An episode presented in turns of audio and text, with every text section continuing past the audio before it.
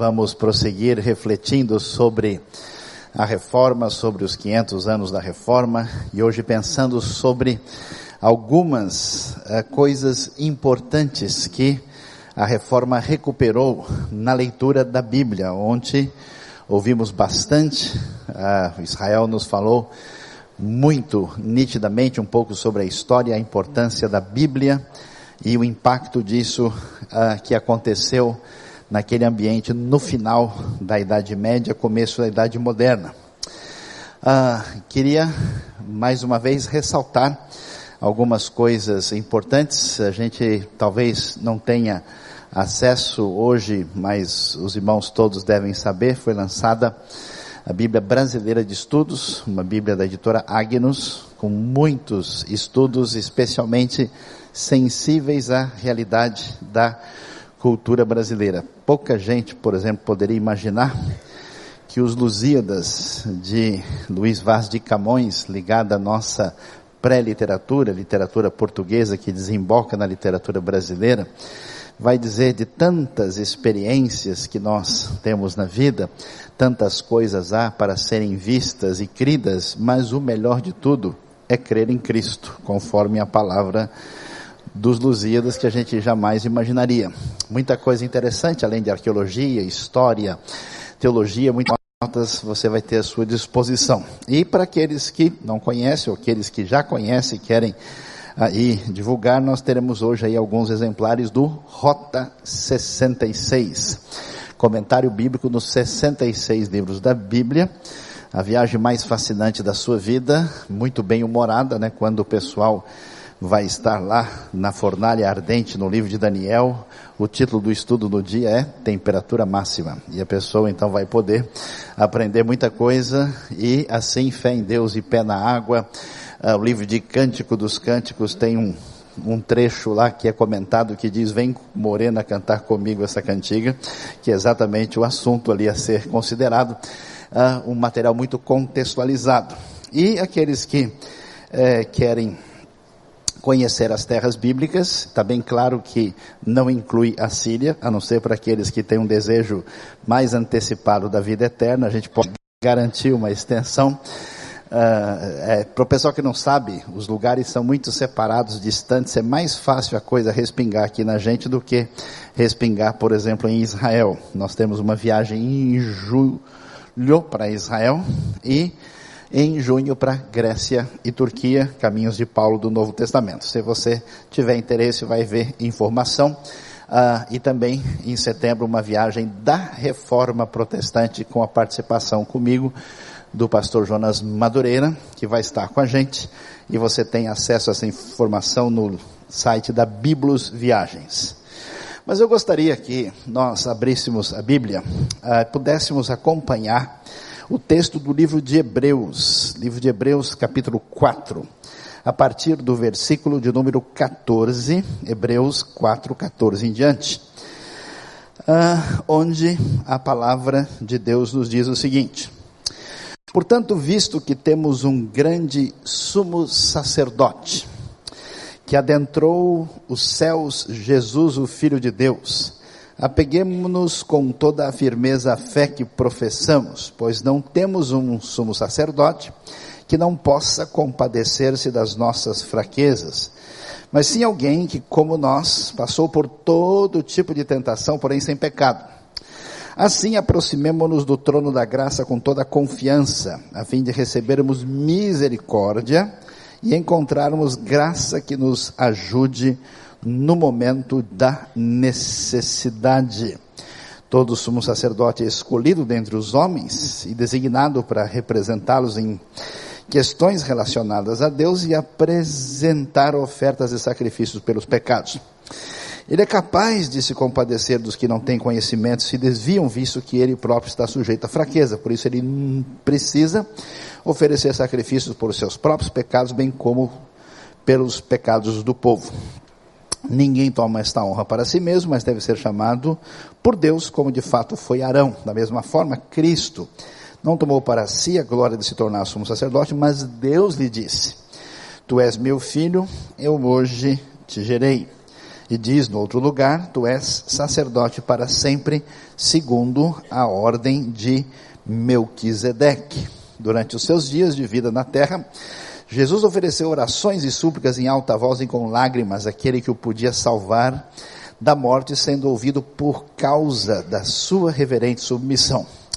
Embora sendo filho, ele aprendeu a obedecer por meio daquilo que sofreu e, uma vez aperfeiçoado, tornou-se a fonte da salvação eterna para todos os que lhe obedecem, sendo designado por Deus sumo sacerdote, segundo a ordem de Melquisedeque. Meus queridos, eu ainda me lembro o dia que eu peguei um táxi e começamos a nossa jornada e logo eu fui tentando conversar com o motorista, tentou, tentamos ali estabelecer uma pequena conversa, fui trocando ideia com ele, quando eu tenho ideia repetida eu troco com as pessoas, e assim a gente começou a conversar, e de repente eu reparei um livro que estava ali no banco à esquerda, e vi que era um livro ah, que era voltado para a espiritualidade, e logo pelo título e pela maneira do livro se apresentar, percebi que o livro tinha uma maneira kardecista de entender a realidade. Então, começando a conversar com ele, eu disse: Escuta, o senhor está lendo aqui, o senhor gosta de ler? É, de vez em quando eu leio alguma coisa e esse livro é muito bom. E aí, na nossa conversa, e eu perguntei: Mas o que, que o senhor está aprendendo? O que, que o senhor está entendendo sobre a realidade? E ele então começou a me explicar aquela ideia tão conhecida e famosa que tem origem na tradição ocidental, principalmente quando ela chegou da Índia, uma ideia chamada ideia do karma, que significa que as pessoas teriam vivido diversas vidas antes de chegar a essa aqui, e que esse processo de idas e vindas uh, daria uma espécie de uh, abertura de uma contabilidade espiritual. Que a pessoa teria pontos positivos, pontos negativos, quase que uma espécie de acúmulo ou não de milhagens, sejam elas positivas ou negativas. E que a vida da pessoa, quando ela retornaria, como se imagina, para cá seria definida em função do que aconteceu na outra vida. E entendendo como a coisa uh, geralmente funciona, eu comecei a perguntar para ele, falei, escuta, como é que funciona isso? Ele disse, não, é simples. Se a gente faz o bem, se a gente ajuda as pessoas, se a gente é pessoa legal e faz tudo certo, a gente vai ganhando pontos melhores. Quando chega na outra vida, você vem numa situação muito mais razoável do que na anterior. Mas se você caminha na direção errada, machuca, prejudica as pessoas, faz o que é errado, tal, então você vem para saldar a conta. Então, quando a pessoa sofre, tem problemas, tem dificuldades, tem doenças, tem coisas inexplicáveis, que acontece é que ele está pagando o saldo da vida anterior. Eu falei, é mesmo? Então, o senhor me ajuda a entender isso, que eu tenho dificuldade de explicar as coisas. E então, por exemplo, veja quando você tem uma pessoa no meio da rua que está lá, que tem alguma dificuldade física pedindo ajuda, o que está acontecendo com ele? Não, com certeza ele está pagando a dívida da vida anterior. Eu falei, é mesmo? Ah, então é o seguinte: se é verdade que ele está pagando a dívida da vida anterior, quer dizer que se eu ajudá-lo, tirar a sua dor e recuperá-lo, ele para de pagar a dívida antiga e ele não vai melhorar na próxima vida. Então, para ajudá-lo, ou eu deixo assim, ou quem sabe até complico mais a vida dele, que ele paga mais rápido. Mas ao mesmo tempo, se eu fizer o bem, não ajudar o indivíduo e não praticar algum tipo de caridade, isso significa que eu paro de acumular pontos positivos e na minha vida futura não venho bem. Então eu estou em dificuldades porque o sistema está difícil de entender. Se eu faço coisas boas, eu consigo uma vida melhor depois. Mas como eu não permiti que os endividados pagassem aquilo que estão devendo das dívidas anteriores, quer dizer que a vida deles nunca vai ser melhor. Então o senhor pode, aí realmente ele parou e travou, olha, hum, é, deixa eu pensar aqui. Ah, eu acho que só o fato dele já estar tá lá, ele já está pagando muita coisa. Ele começou a, a rever, né, fazer os, os, cálculos na Caixa Econômica Celestial para ver se dava para conseguir um ajuste no processo. E aí ele parou para pensar e ele viu realmente o sistema não é tão simples como eu imaginava. É interessante quando a gente analisa a história das religiões é, em grande parte, apesar das diferenças assim superficiais e externas, elas são muito parecidas. Muito parecidas no sentido que quase toda religião, pelo menos que eu tenho visto, estudado e ouvido falar, tem uma ideia de que ah, nós devemos ter uma espécie de controle sobre a possibilidade da gente conseguir a nossa salvação, a nossa condição favorável diante de Deus ou das pretensas divindades apresentadas. E essa pontuação geralmente é conseguida da seguinte maneira: a pessoa deve estar no grupo certo, e às vezes isso dá um bônus especial. Ah, a pessoa precisa praticar os rituais adequados. Então tem uma série de pessoas que faz uma série de comemorações em certas datas, participa de certos rituais com a intenção de que isso venha de alguma forma muito particular favorecer a sua vida. Uh, mas principalmente se ela executa uma série de atos considerados virtuosos para conseguir as coisas. Então muda, vamos dizer, os nomes, os lugares, os rituais, mas a lógica é muito parecida e muito semelhante. E quando a gente começa a ler a Bíblia, aquela famosa frase que o grande catedrático de literatura na Inglaterra, o senhor C.S. Lewis, uh, expressou com tanta clareza, que ele, conhecendo tanta literatura, não só inglesa como universal, disse que ele se impressionou com o Evangelho, porque a maneira do Evangelho apresentar a verdade da graça de Deus e da fé, era uma coisa única que, segundo ele, não poderia ter saído da cabeça de ninguém. Era uma, é, um elemento absolutamente diferenciado, completamente distinto de tudo que ele tinha visto. Ah, então, diante dessa realidade, quando nós chegamos na época da reforma, seja a reforma luterana, onde Lutero pessoalmente vai se apropriar disso, seja na reforma radical anabatista men, dos menonitas e dos grupos semelhantes, seja na reforma calvinista, especialmente na cidade de Genebra, na Suíça francesa ou na Suíça alemã de Zwinglio, ah, e os outros grupos que vão surgindo, eles todos vão descobrir uma verdade especial que surge quando a gente lê um texto como Efésios 2, 8, que diz que porque pela graça nós somos salvos, por meio da fé, e que isso não vem de nós, não vem de ninguém, é um dom, é um presente de Deus, não vem das obras para que ninguém fique orgulhoso, para que ninguém ache que o mérito é absolutamente seu.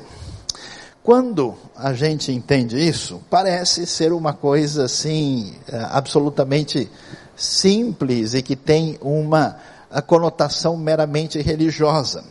Mas o impacto e o valor disso é muito maior do que a gente pode imaginar. O que a Bíblia nos ensina e o que é conquistado e retomado na reforma é a ideia de que nós não podemos chegar a Deus por nenhum tipo de esforço particular humano. E isso é interessante, porque imagine só, as alternativas para a gente chegar a Deus nos caminhos religiosos são ah, ah, um tanto quanto próximas, mas tem variações. Tem um grupo de pessoas, por exemplo, que acha que o caminho de Deus nessa caminhada de pontuação ele é especialmente místico.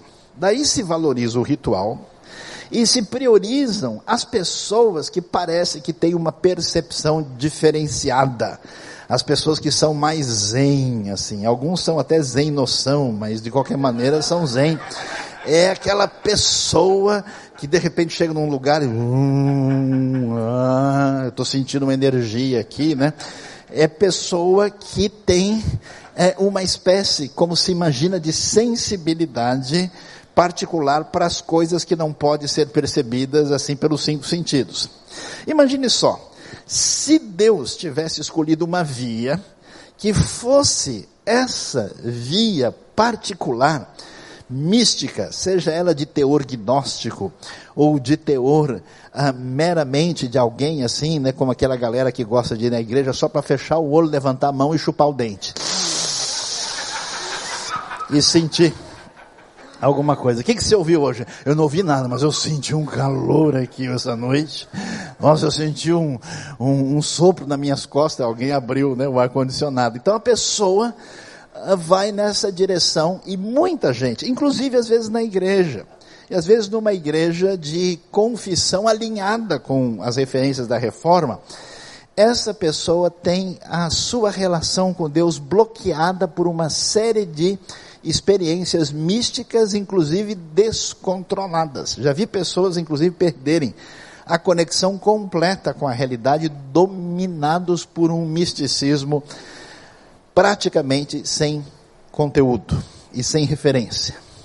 O outro caminho ah, que tem mexido com as pessoas é um caminho que existia forte no paganismo antigo, que era a, a essência da manipulação religiosa sobre as pessoas a partir do seu sentimento de medo e culpa. É muito interessante como você vê algumas leis na palavra de Deus, no Antigo Testamento, na Bíblia hebraica, que você lê e não entende. Tipo, não façam marcas no corpo. Que coisa estranha, por que isso? Não mantenha os seus cabelos todos uh, bagunçados, desgrenhados. Essa parte eu não consegui é, cumprir completamente ainda. Né? Há uma série de expressões. Não misture o leite da cabra no, com o, o, o cabritinho.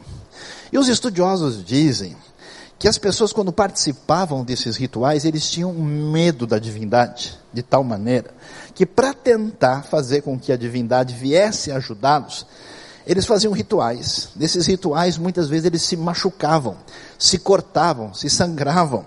Aquela ideia, você sabe que os judeus tradicionais até hoje não cortam o cabelo aqui. Existe uma, uma coisa que em hebraico se chama de peiote que são aqueles famosos cachinhos, porque o texto bíblico, se a tradução tiver correta, vai dizer não corte o cabelo nos lados da cabeça.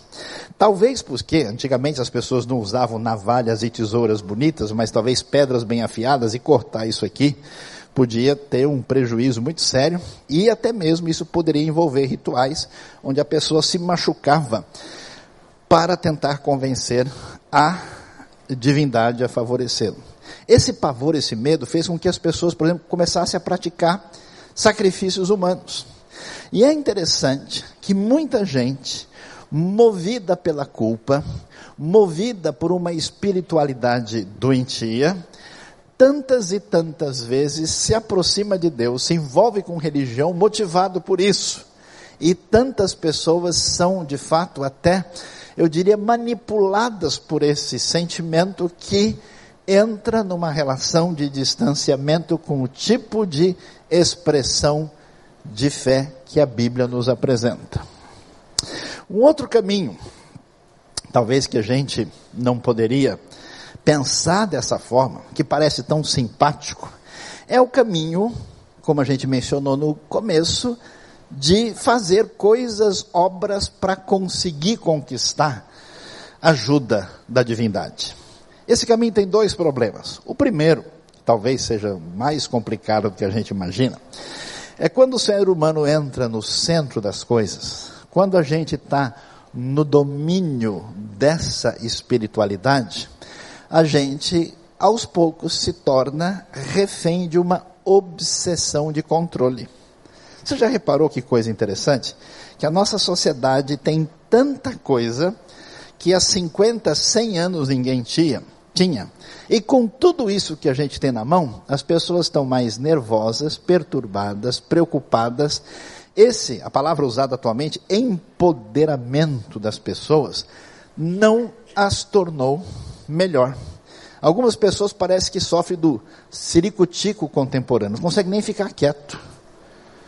Eu estava um tempo atrás em Hong Kong e vi um casal, eu acho que eles estavam namorando. Essa é uma grande questão teológica para a gente discutir.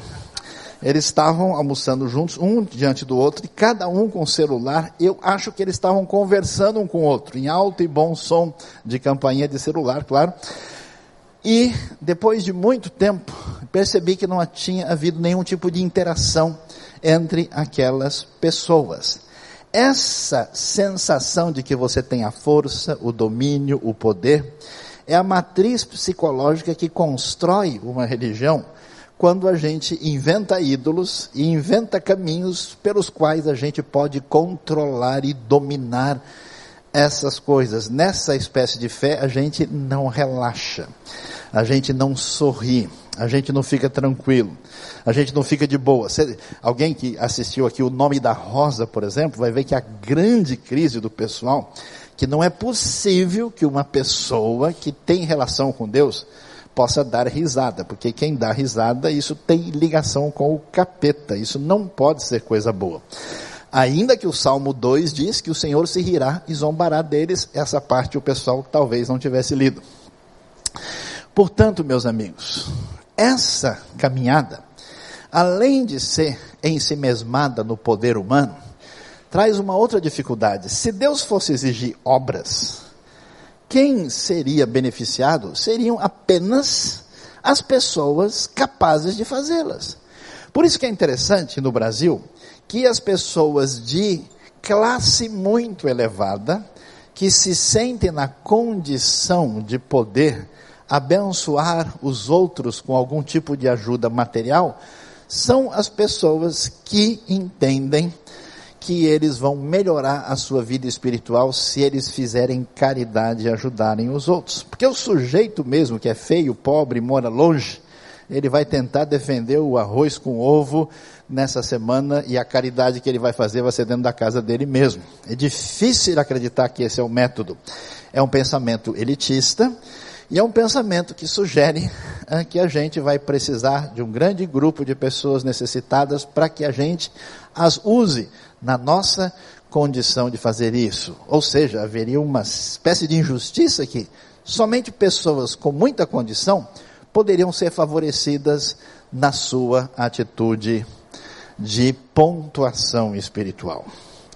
Talvez a gente possa ir até numa outra quarta direção que diz: não, olha, o caminho de Deus é o caminho da reflexão correta, do pensamento certo, da inteligência maior. Acho que nem vale a pena entrar na discussão que se Deus tivesse escolhido alguma coisa que vai envolver uma desenvoltura entrar da maneira mais simples que se possa ter na vida. Uma pessoa mais rica, mais pobre, tem acesso igual.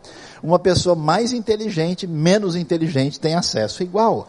Quem tem ciricutico e é mais zen e tem um monte de trimelique, ou quem é friozão, senta lá e quando o pessoal bate palma ele nem mexe direito assim, tem acesso igual, porque basta crer, somente pela fé sola fide. Eu tinha 12 anos de idade. Não tinha crescido num ambiente que conhecia o Evangelho tinha profundos conflitos na minha história familiar difícil e confusa. Já com 10 anos e meio, achava que talvez não valesse a pena viver.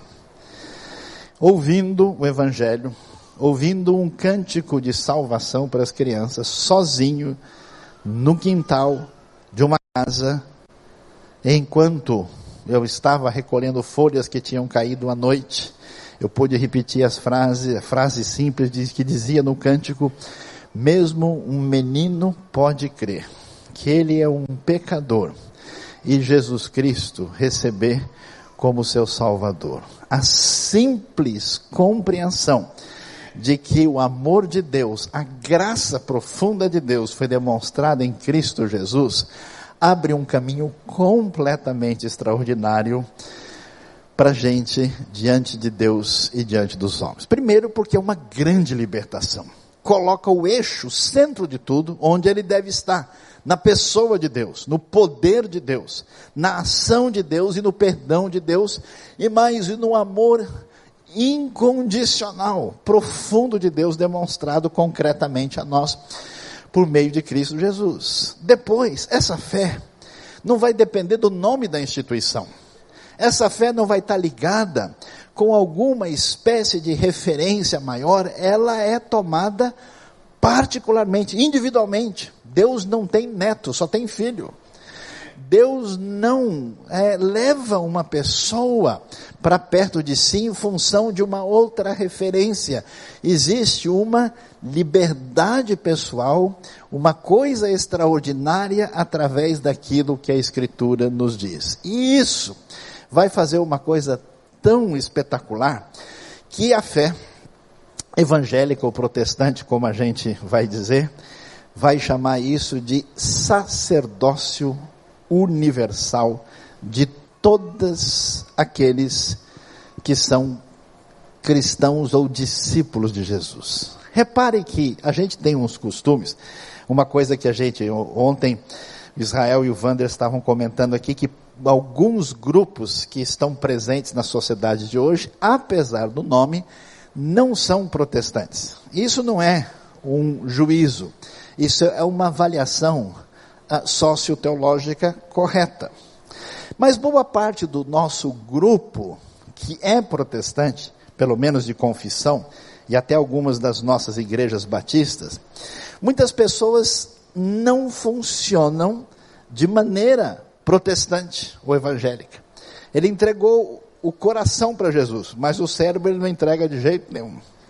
Ele até entregou, né, ele segue a teologia do Roberto Carlos, são tantas emoções, mas o entendimento da coisa nem sempre está, está, está muito nítido na cabeça dele. O que está envolvido nessa ideia do sacerdócio universal de todos os fiéis, todos os santos, todos aqueles que seguem a Jesus Cristo Senhor.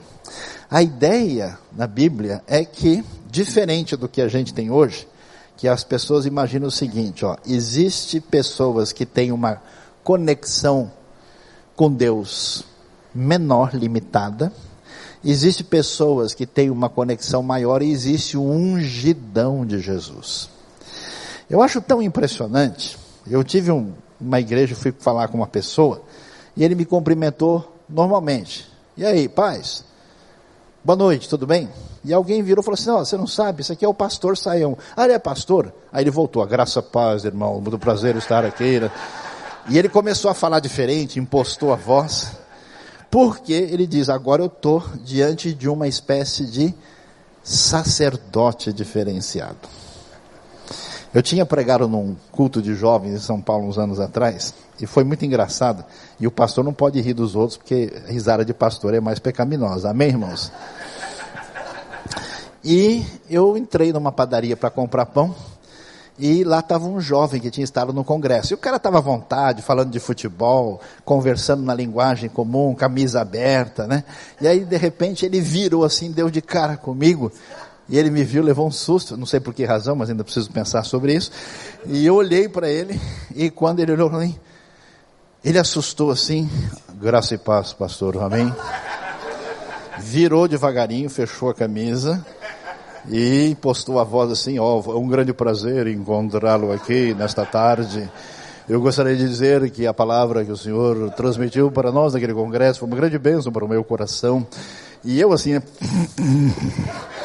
mas não posso rir, né? E eu olhando para ele, na maior hipocrisia pastoral, amém, irmão.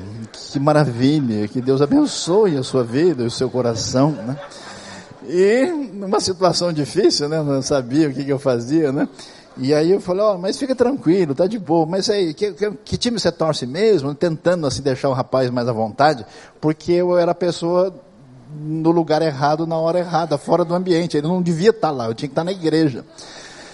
Meus queridos, isso mostra para gente o tipo de pensamento que muitas pessoas têm, que de fato a relação com Deus ela é quase gnóstica.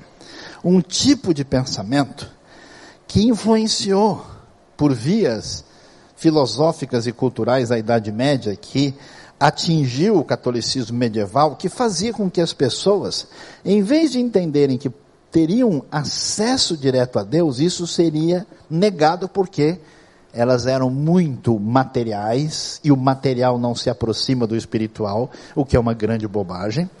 Há pessoas que, inclusive, né, fazem um, todo um processo de uh, prejuízo dos aspectos ligados à matéria para poder chegar mais próximo do espírito, como se isso fosse um raciocínio correto. Essa pessoa então procura as pessoas que talvez tenham uma fibra ótica celestial mais adequada para ter conexão lá em cima e conexão mais rápida. E a partir daí, essas pessoas fazem algo assustadoramente anti-reformado, que é desistir dessa grande liberdade dessa grande independência, dessa santa autonomia de ser responsável pela sua própria vida diante de Deus e da revelação bíblica e entregam sua vida a outra pessoa. Entregam de maneira que essa pessoa superior acaba tomando as decisões, acaba dirigindo, acaba dominando essa pessoa e até articulando politicamente as coisas favoráveis com ajuda celestial. Eu ia até orar, mas a minha oração é muito light, a minha oração é fraca, é oração de salsinha, não é oração substância, não é oração poderosa. Mas lá na igreja tem um profeta, tem um pastor, e tem níveis melhores, tem bispo, tem apóstolo, superapóstolo, patriarca, tem arcanjo, tem de tudo. E essas pessoas têm condição de me ajudar. Inclusive o pessoal fala, olha, faz uma oração mais forte aí, quem sabe agora vai. Falei para o pastor Wander que ele não quis, ele estava querendo abrir a igreja evangélica do Monte Saião, para ver se a coisa dá certo. E vendeu o meu famoso pastel abençoado, que tem pouca carne, tem o vento quente do Espírito, tem a pimenta do fogo e é ungido com óleo, comeu, cai na hora e recebe o poder muito grande. Essa ideia é engraçada, mas meus queridos, é a grande realidade de muitas pessoas. O que, que a Bíblia nos ensina? A Bíblia vai nos falar, e é importante entender isso, que Deus, na sua história de redenção, primeiro, ninguém faz qualquer projeto de barganha e de tentativa de chegar a Deus, quando do capítulo 3 de Gênesis até o final do capítulo 11, a Bíblia mostra a história do fracasso humano, desde o Éden, piorado em Caim e Abel, piorado no dilúvio, piorado na Torre de Babel, quando os homens chegam na arrogância tal de tentar invadir a morada divina e tomar conta, não eram sem, céu, sem terra, eram sem céu, querendo dominar tudo e caminhar do jeito que eles bem entendiam, a frase que surge com força é: Então disse o Senhor Deus a Abraão. Abraão não fez nada. Abraão não fazia parte da primeira igreja batista do recreio de Ur, onde ele pudesse lá ter alguma espécie de realidade religiosa. Pelo contrário, Josué 24:2 diz que a família dele eram de idólatras, gente distanciada de Deus. E Abraão então é chamado por Deus e Deus começa essa história de redenção.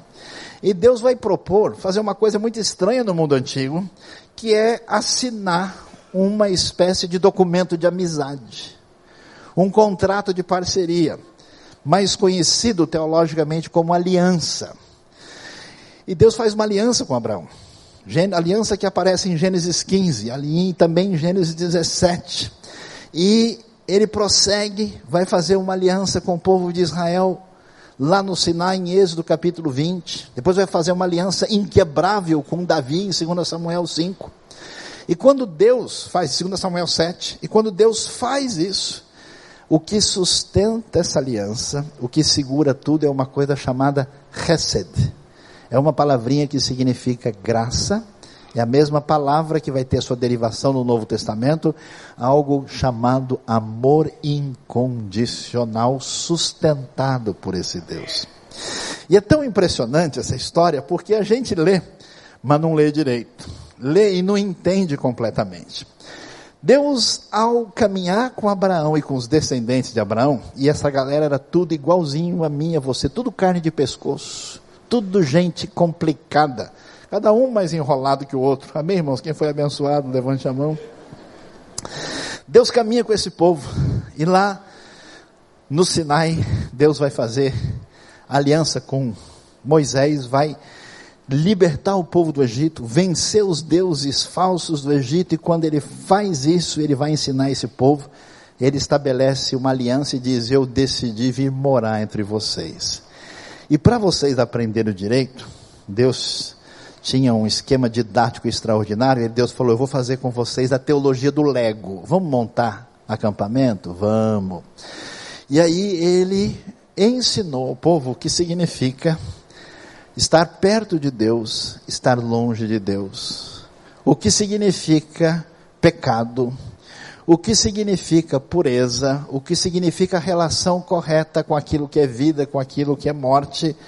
Essa distinção, e aí Deus vai pedir que eles construam esse acampamento, esse tabernáculo no acampamento, que é o sinal da presença de Deus no meio do seu povo. E ao fazer isso, para que o povo entendesse de uma maneira visível, que uma criança pudesse perceber, para ver um sacrifício, entender que o pecado é tão terrível que o salário do pecado é a morte, para que eles pudessem entender que Deus está muito além do que a gente pode imaginar, Existe um lugar especial, sagrado, de quatro metros e meio por quatro e meio, com uma arca da aliança. Existe um outro lugar santo. Existe a parte externa. Deus deu uma aula especial a respeito disso. E nesse processo, para que o povo pudesse caminhar com ele, talvez a gente nunca pensou numa coisa dessa. Como esse povo faz aliança com Deus e não tem condições de andar com Deus porque eles são frágeis e pecadores Deus vai lhes dar uma condição de se purificarem para estar junto dele, para poder caminhar com ele. E essa dádiva dessa lei, com tudo isso, na verdade, era sinal da graça divina, para que eles pudessem andar com Deus. A lei dizia que o desejo de Deus é que eles amassem o Senhor, seu Deus, com toda a sua força, com todo o seu coração, com todo, todo o seu ser deveria estar envolvido. Por isso que a gente vai ver Jesus dizendo: olha, o problema não é a lei, o problema é que vocês não estão entendendo o que estava escrito lá. E aí, para mostrar essa situação, Deus institui a figura do sacerdote. Havia dois tipos de sacerdote: um sacerdote comum, que tinha quatro roupas, uma túnica branca, uma espécie de calção de linho abaixo dela, ah, também uma espécie de eh, turbante, ah, e um cinto em volta da cintura, e que exercia a função, o que, que é um sacerdote? Sacerdote, ele é semelhante ao profeta. O profeta traz Deus ao homem, o sacerdote leva o homem a Deus. Ele permitia essa aproximação. E um sumo sacerdote, que além daquelas quatro roupas, tinha mais quatro, com umas roupas especiais, uma roupa bonita de cor assim, azulada, especial, com 72 campainhas de ouro intercaladas por romãs no final da roupa, e ainda tinha um colete sacerdotal chamado de éfode, e um peitoral com pedras que representavam as doze tribos de Israel, duas coisas especiais aqui chamada Urim e Tumim, e uma coroa na cabeça, uma espécie de coisa parecida com uma tiara escrito Santo ao Senhor para mostrar que tudo isso estava acima dele. E ele entrava uma vez por ano no dia da expiação para fazer expiação para o perdão dos pecados das pessoas. E quando a gente chega no livro de Hebreus, a Bíblia vai dizer que toda essa lição tão importante, que ensinava com clareza o que é o pecado, que mostrava o que é o distanciamento de Deus, o que é a alienação de Deus, o que significa o caminho do distanciamento de Deus ligado à morte, e como Deus nos conduz pela sua graça, pelas suas instruções à vida, a Bíblia vai dizer: olha, não é possível que essa representação que nós encontramos tão interessante e especial lá no livro de Levítico, especialmente, era impossível que essas coisas de fato pudessem apagar pecados plenamente. Elas apontavam para uma realidade superior. E essa realidade se cumpre em Cristo Jesus.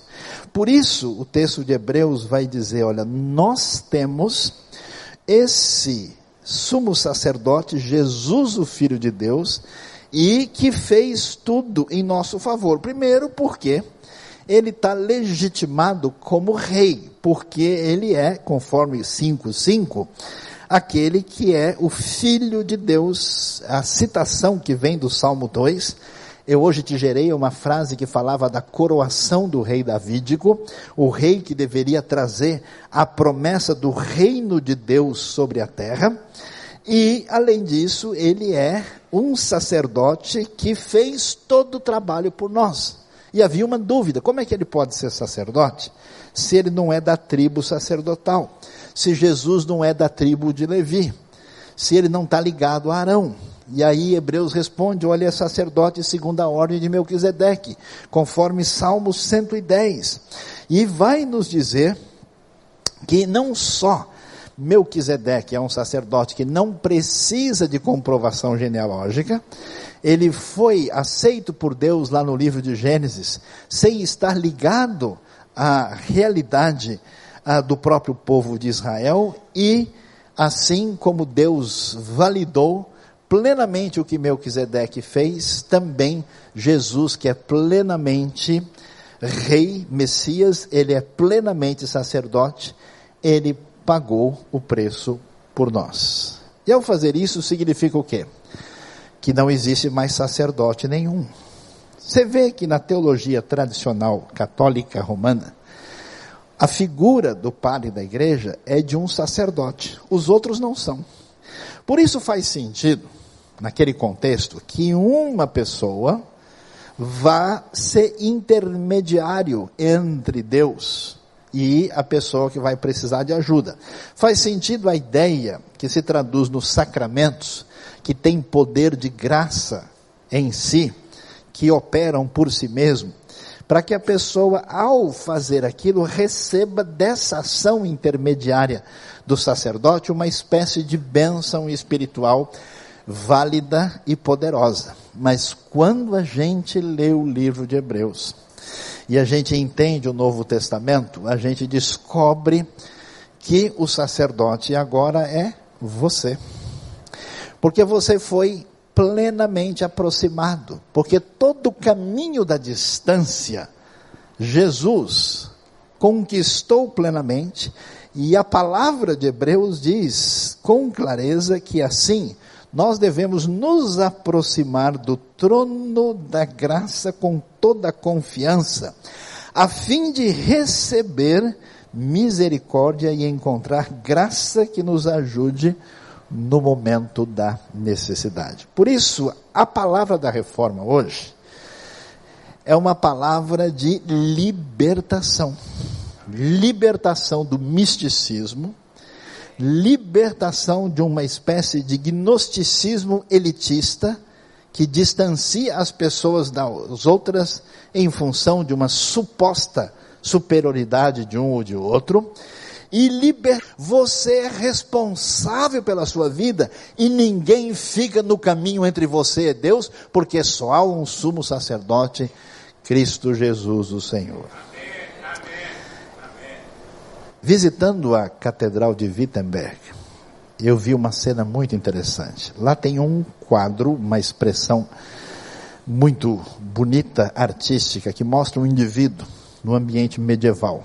E mostra ele desse tamanhozinho, pequeno. E lá sobre ele estão estruturas religiosas grandes, uma série de coisas que oprimem. E esse indivíduo está ali, sufocado, apagado, sem condição de fazer muita coisa. Do lado, o autor ali da obra de arte colocou um Lutero um tanto quanto grande. expressivo, com um cara assim de que foi campeão várias vezes. E ele tem uma Bíblia enorme na sua mão, com o rosto de alguém que é triunfante de maneira completa.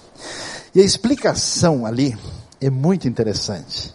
A explicação diz: aqui está uma pessoa que dependia de uma espiritualidade onde tudo estava bloqueado e ela era oprimida pelos outros. E aqui está Lutero dizendo o seguinte: deem-me apenas a Bíblia, com seus ensinos que eu conquisto o mundo e serei completamente vencedor. É interessante a gente ver as mudanças que acontecem na vida de uma pessoa e de uma sociedade. Recentemente eu tive a oportunidade de visitar uma comunidade indígena no interior do Paraguai. A visita ali, que eu já fiz duas vezes, me fez chorar várias vezes. Um norueguês imigrou para os Estados Unidos e ali ouviu a mensagem da graça do Evangelho.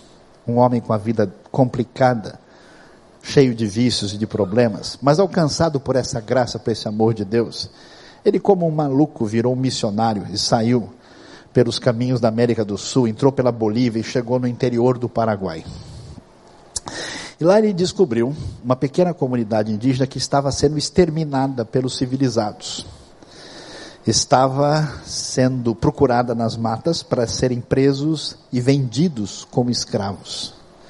A terra deles era muito boa, o grupo era pequeno, eles pegaram doenças das pessoas de origem europeia e foram muito atingidos por isso, e o grupo era pequeno, algo mais ou menos em torno de 30 pessoas. Conversei muito com o filho desse missionário, visitei o pessoal, até que um dia esse missionário conseguiu comprar um índio. E através dele teve acesso aos que estavam escondidos na mata e disse: Ó, eu vim aqui da parte do grande Deus do céu para contar uma história para vocês. E que história o senhor quer contar? O homem nem sabia o que contar direito.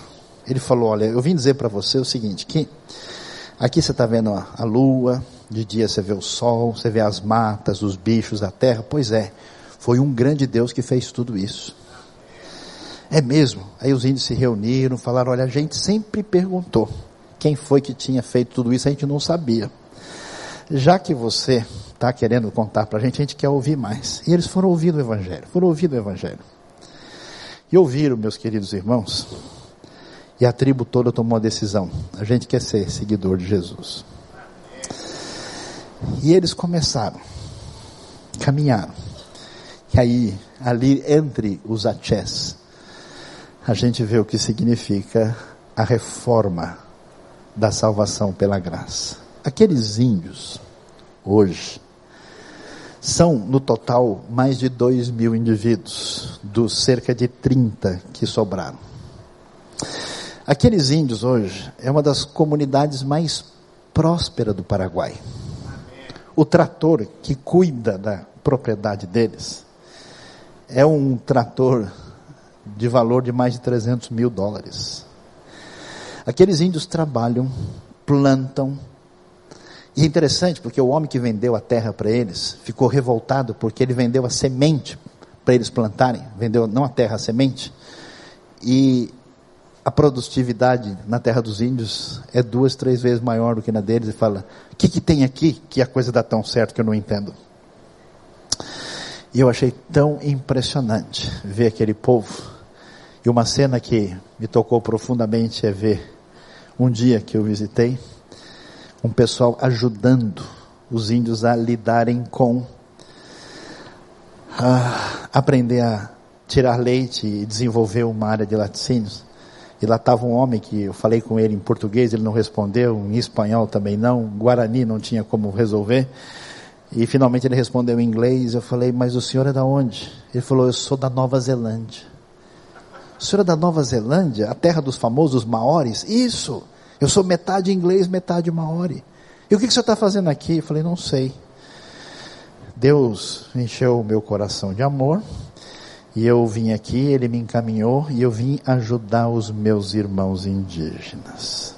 Que coisa é essa que tira um indivíduo do outro lado do planeta para ministrar na vida dessa comunidade para fazer a diferença que esses homens têm feito lá.